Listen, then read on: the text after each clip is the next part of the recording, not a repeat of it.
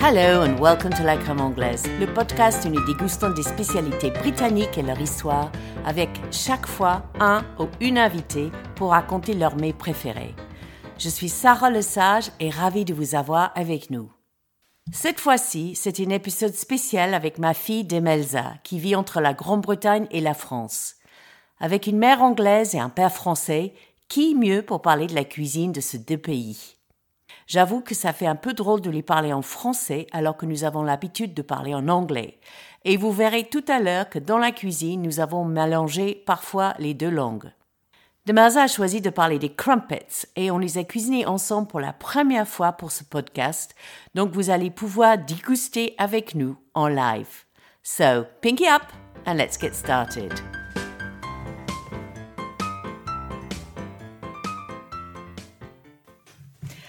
Bonjour Demelza.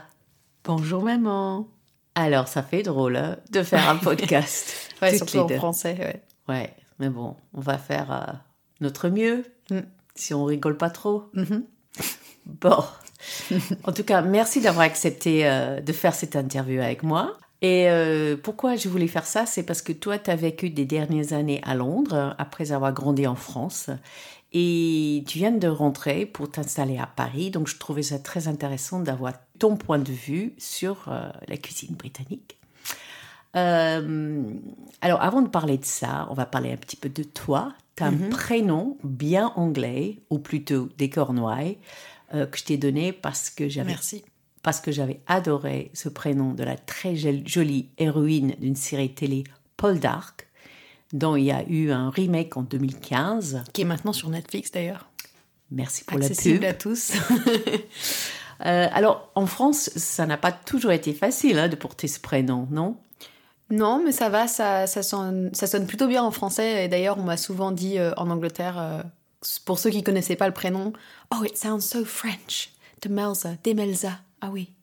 Voilà. Donc, je sais pas, c'est pas plus difficile en Angleterre qu'en France, en fait. Et alors, est-ce que tu veux bien commencer par te présenter? Parce que moi, je te connais bien, mais Mhm. peut-être euh, les auditeurs te connaissent pas.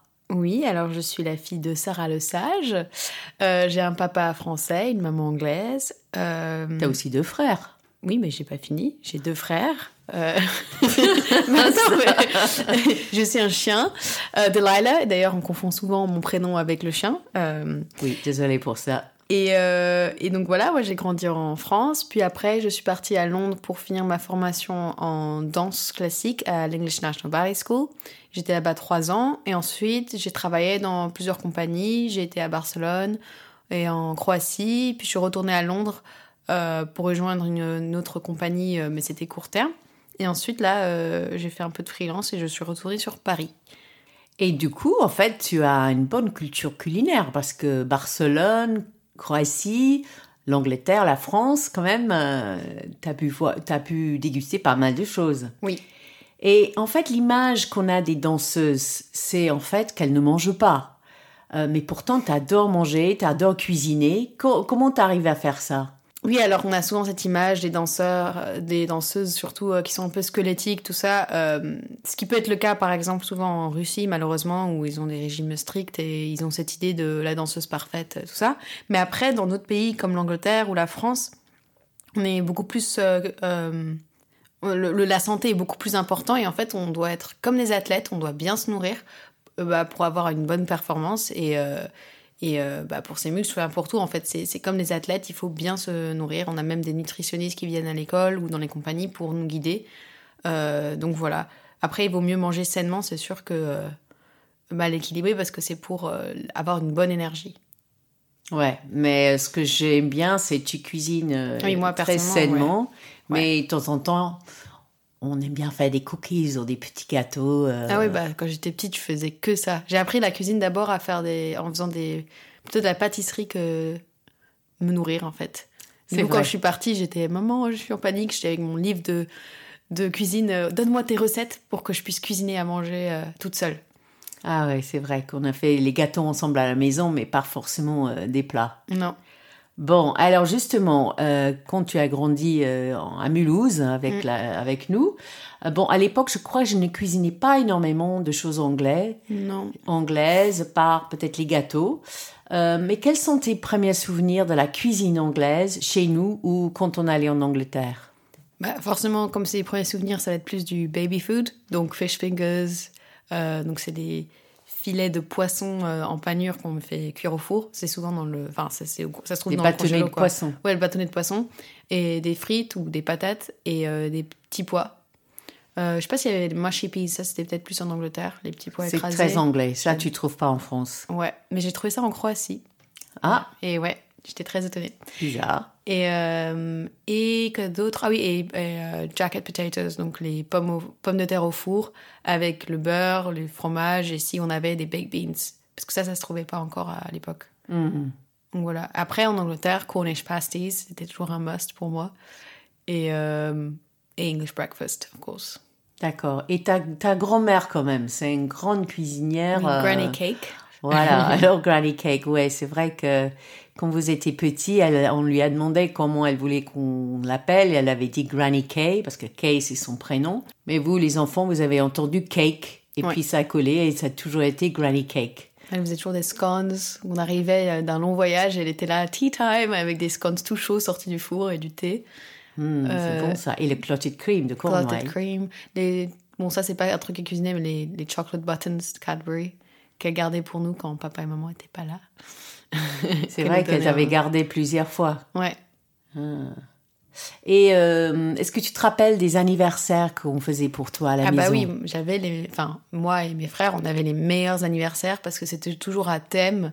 Euh, et euh, donc, tout le monde était déguisé. Maman, elle organisait des chasses au trésor, ou une fois c'était pirate, une fois c'était, je sais plus, cow-boy et, et indien. Et enfin, on était toujours... Ouais, il y avait toujours plein de plein d'activités. Et puis le gâteau, quand il arrivait, c'était aussi avec le thème. Donc, tu vois, j'ai eu un gâteau en forme de château avec des cônes de glace. Une fois, c'était un cheval avec les, les fils bonbons pour faire la crinière. Et euh, quoi d'autre? Une fois, t'avais fait un train sur un plateau qui tournait pour Max. Ouais. Ouais, j'étais assez. euh, je me suis donné du mal pour vous. Hein. Ouais. Et je me rappelle, vous étiez toujours très déçus quand vous allez aux anniversaires des copains. Ouais. Parce que chez eux, il n'y avait pas de jeu, il n'y avait pas de déguisement. Bon, il y avait un gâteau, mais c'est. Voilà. Il était souvent trop sec. Faisait semblant Bon, bah écoute. Euh, et donc, euh, pour euh, toi, quelle est la différence entre la cuisine anglaise et la cuisine française? Bon, euh, je vais quand même avouer qu'il n'y a pas une grande gastronomie anglaise comme on l'a en France, mais je suis... Je pense que la nourriture anglaise, en fait, si elle est bien cuisinée, elle peut être délicieuse, et par contre, si elle est pas bien faite, enfin, c'est vraiment pas bon.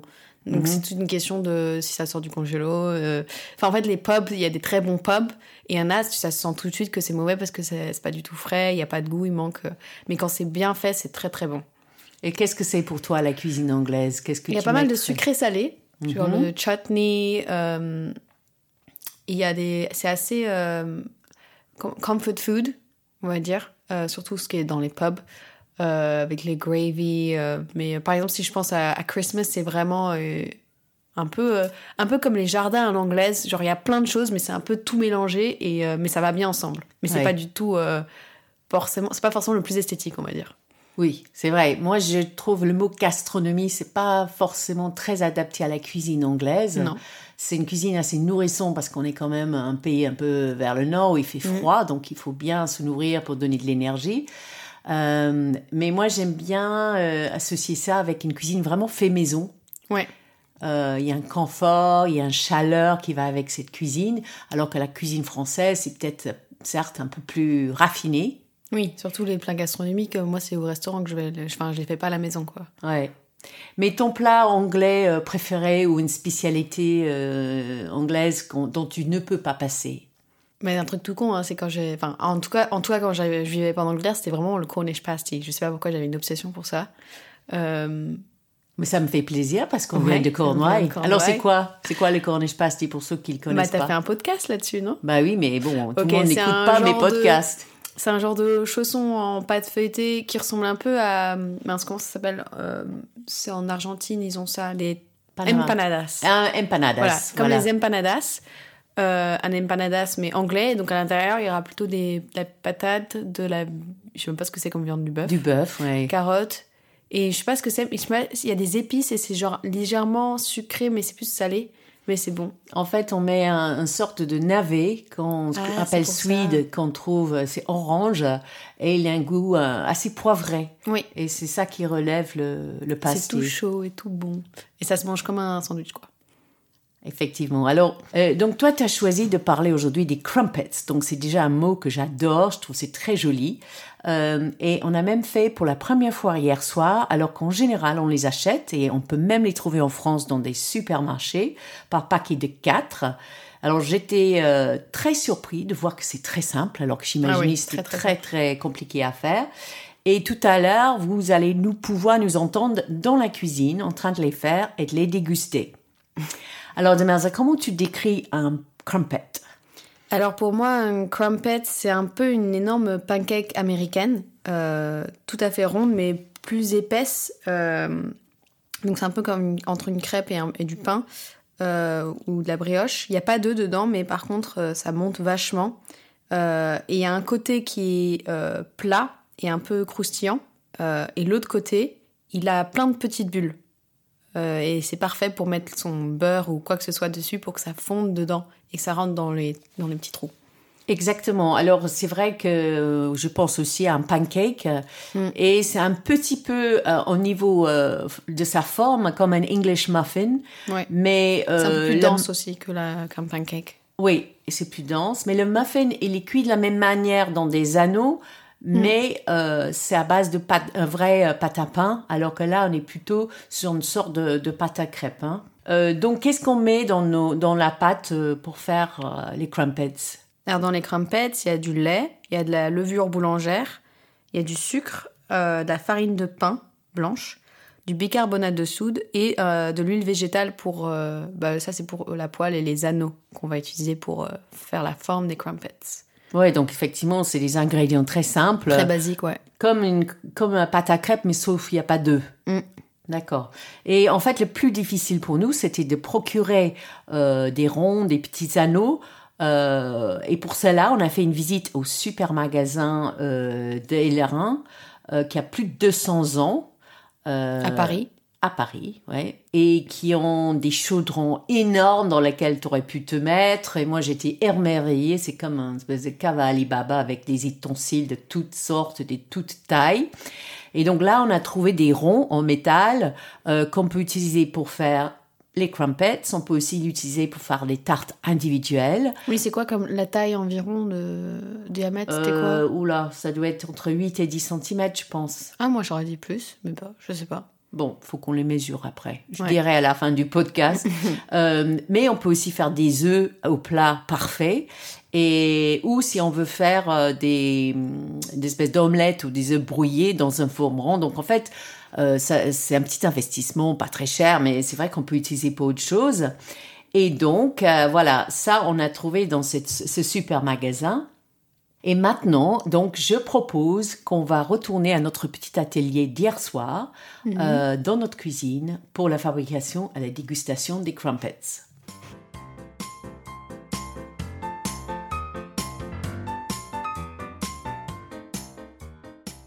Voilà, on est dans la cuisine et on va essayer de faire le crumpets. La recette de Jamie Oliver. Première étape, on va faire chauffer le lait.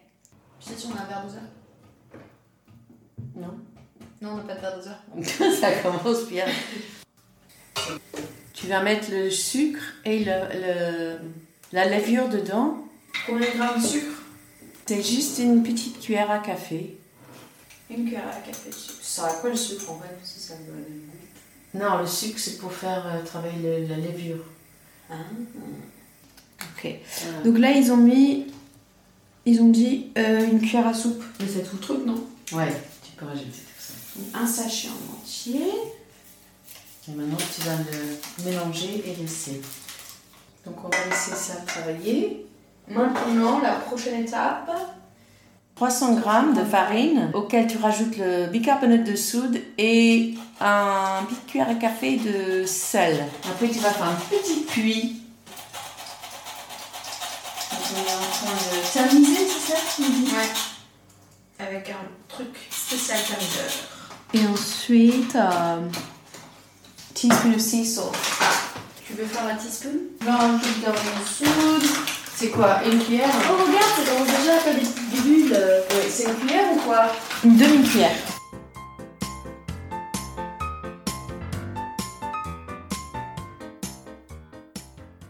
Donc 4 cuillères à soupe de pâte dans chaque ring, donc chaque euh, anneau.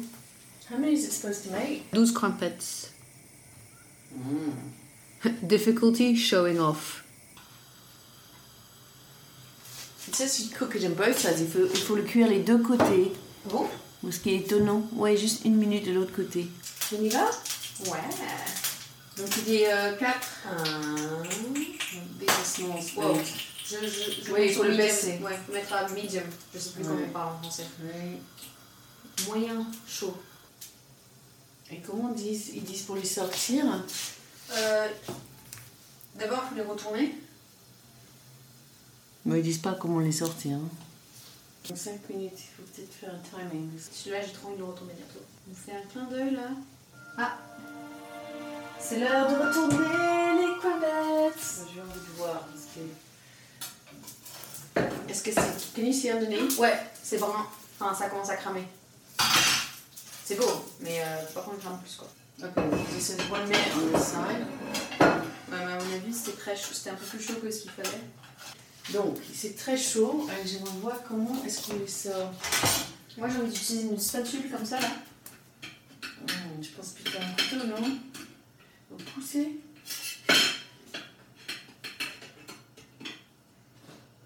Yeah.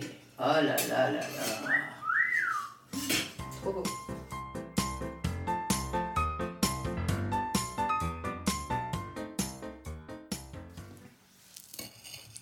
Oh yeah. T'es prête? Ouais. Hum. Oh, c'est super bon.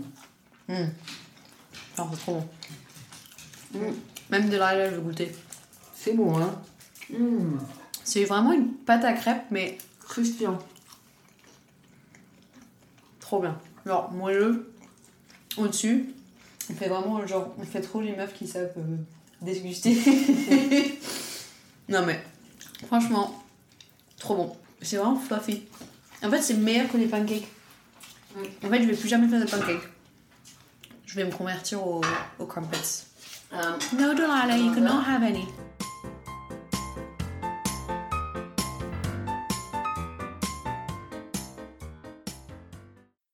Alors, je crois que vraiment les Français commencent à apprécier parce que même le chef Cyril Lignac vient de publier sa recette dans le journal des femmes pour les crumpets. Alors, c'est une recette très similaire, mais je trouve ses conseils de cuisson très bien pour pas trop cuire les crumpets comme nous on a failli faire et pour garder cette couleur dorée. Donc, il propose d'abord de les faire cuire une minute à feu vif jusqu'à l'apparition des bulles. Et ensuite, on baisse le feu et on cuit pendant 4 minutes jusqu'à que toutes les bulles sont apparues. Alors ensuite, il les retire des, des anneaux, les crumpets, et il retourne vite sur 30 secondes sur l'autre côté. Parce qu'on Voilà. veut pas que la partie à bubule euh, soit trop euh, gris, ni, euh, ni que les bulles se referment en fait. Voilà, c'est ça. Donc voilà la recette parfaite avec euh, une entente cordiale entre les chefs euh, anglais Jamie Oliver et le chef français Cyril Lignac.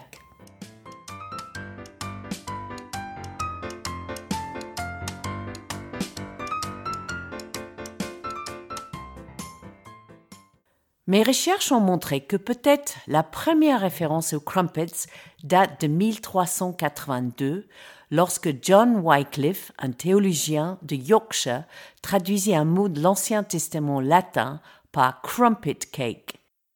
Le gâteau ne ressemble à peine aux crumpets aujourd'hui, sauf qu'il a été cuit sur une pierre chaude. Cela ressemblait plus à une crêpe fine dont les bords sont roulés pendant la cuisson. Alors, il y a plusieurs théories sur l'étymologie du mot crumpet. Le mot anglais crump est apparenté au mot moderne crumpled qui veut dire froissé. Et donc crump pouvait dire irrégulier pour faire référence aux bords inégaux des crêpes. Mais personnellement, je préfère l'hypothèse que le mot crumpet peut venir de l'ancien gallois crempog ou crempot, un type de crêpe comme le crampouze breton ou la crampote de Cornouailles.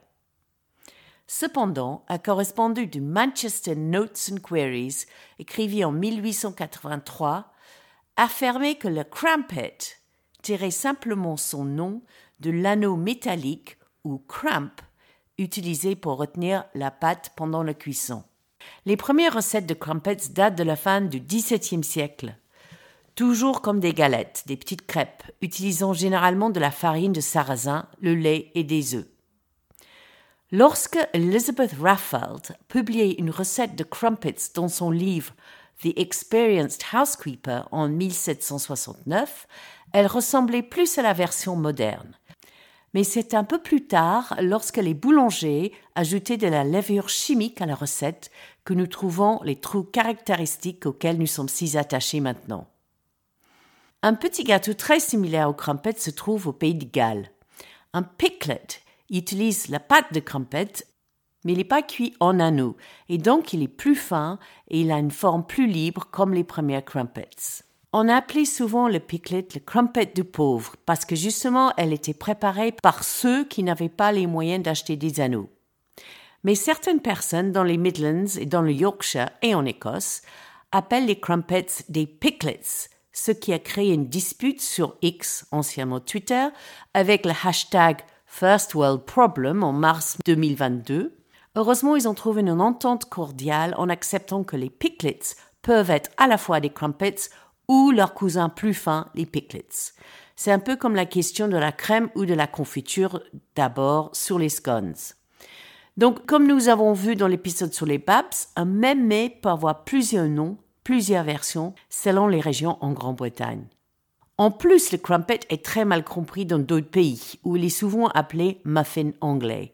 Mais comme j'ai expliqué avant, le muffin anglais est à base d'une pâte à pain, et dans les éditions antérieures des versions américaines des livres de Harry Potter, le crumpet est traduit par muffin anglais. Les rédacteurs américains avaient apparemment peur d'introduire trop de références culturelles britanniques.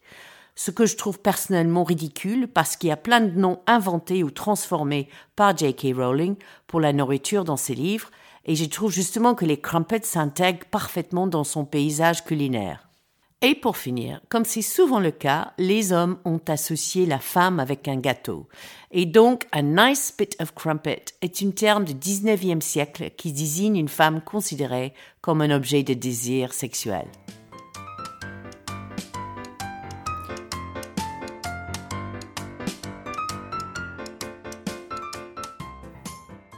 Donc voilà, et maintenant, euh, Demeza, c'est le moment de ton faux pas culinaire. Ouais. Auquel j'ai assisté. hein. Oui, en plus. Même participé. en fait, c'est pour ça que tu m'as interviewé, c'est juste pour parler de ce faux pas culinaire. Mais non, t'as fait beaucoup de choses très très délicieuses. hein. Donc, euh, c'est le jour où j'ai perdu euh, toute notoriété en termes de bonne cuisinière.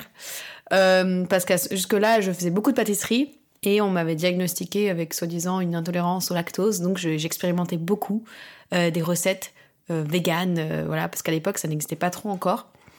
Et euh, j'avais une recette, enfin j'avais un livre de recettes, mais maman me dit tiens ça ça pourrait être super pour le déjeuner de demain. C'est un gâteau au chocolat à la betterave. Moi j'étais pas convaincue, mais je me suis dit bon allez on va y aller, on va tester, ça peut être super bon. Je ne sais pas pourquoi il y a de la betterave dedans, peut-être pour le sucre. C'était pas du sucre de betterave, hein, c'était vraiment de la betterave. Et euh, donc je fais le gâteau, il a pas beaucoup monté, il était assez plat. Et euh, au moment de le servir, euh, tout le monde le regarde avec. Enfin, pas avec émerveillement, justement. Ils étaient un peu perturbés. Ils disaient, oula, c'est quoi ça? Et, et on, on retourne la. Enfin, non, je sais plus à quel moment on l'a fait, mais on a trouvé la texture tellement bizarre quand on a coupé qu'on s'est dit, tiens, c'est tellement gluant et collant et bizarre qu'on a retourné l'assiette et le gâteau n'est pas tombé. C'est pour dire que c'était vraiment une texture trop bizarre. Et, euh, et il était bien sûr immangeable, donc on a fini par faire de la pâte à modeler avec euh, et à jouer avec. C'était la fin du repas et, euh, et encore aujourd'hui on se fout de ma gueule à cause de ce gâteau. Ouais, je me rappelle comment ça collait au palais et aux dents. Ah oui. On, on rigolait, on essayait de parler avec ce gâteau. Ouais, ça peut être une drôle de blague à faire. voilà, c'est gâteau à la betterave de Deliciously Ella. Donc, merci de Meza et bienvenue et bon retour à Paris. Merci. Et la bonne nouvelle, c'est que si la cuisine anglaise te manque, euh, je t'ai déniché plein d'adresses britanniques à Paris, Ouais. en France, euh, même pour trouver un Cornish pasty. Ah, important. euh, un tea time ou juste une tasse de thé. Donc ça ne devrait pas trop te manquer. Ouais. Merci de Maza. Merci, maman.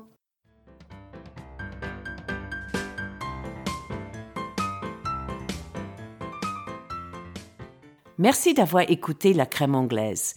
Alors, il faut que je précise que si vous achetez des crumpets dans un supermarché, il faut les passer au grille-pain pour les donner ce côté croustillant et chaude avant de les tartiner avec du beurre. Sinon, vous allez être très déçus, car froids, ils sont un peu caoutchouteux. Pareil, si vous les faites vous-même, il faut les griller si vous ne les mangez pas tout de suite. Nous avons utilisé les anneaux de 10 cm, mais vous pouvez très bien prendre des boîtes de conserve ronds et plats, un peu comme pour le thon. Et si vous enlevez le haut et le bas, ben voilà, vous avez des anneaux pas chers du tout. Vous trouverez la recette pour les crumpets sur le site de la crème anglaise, lacrèmeanglaise.eu, avec plein d'autres recettes de ce podcast. À très bientôt pour un nouvel épisode. Cheerio and see you soon.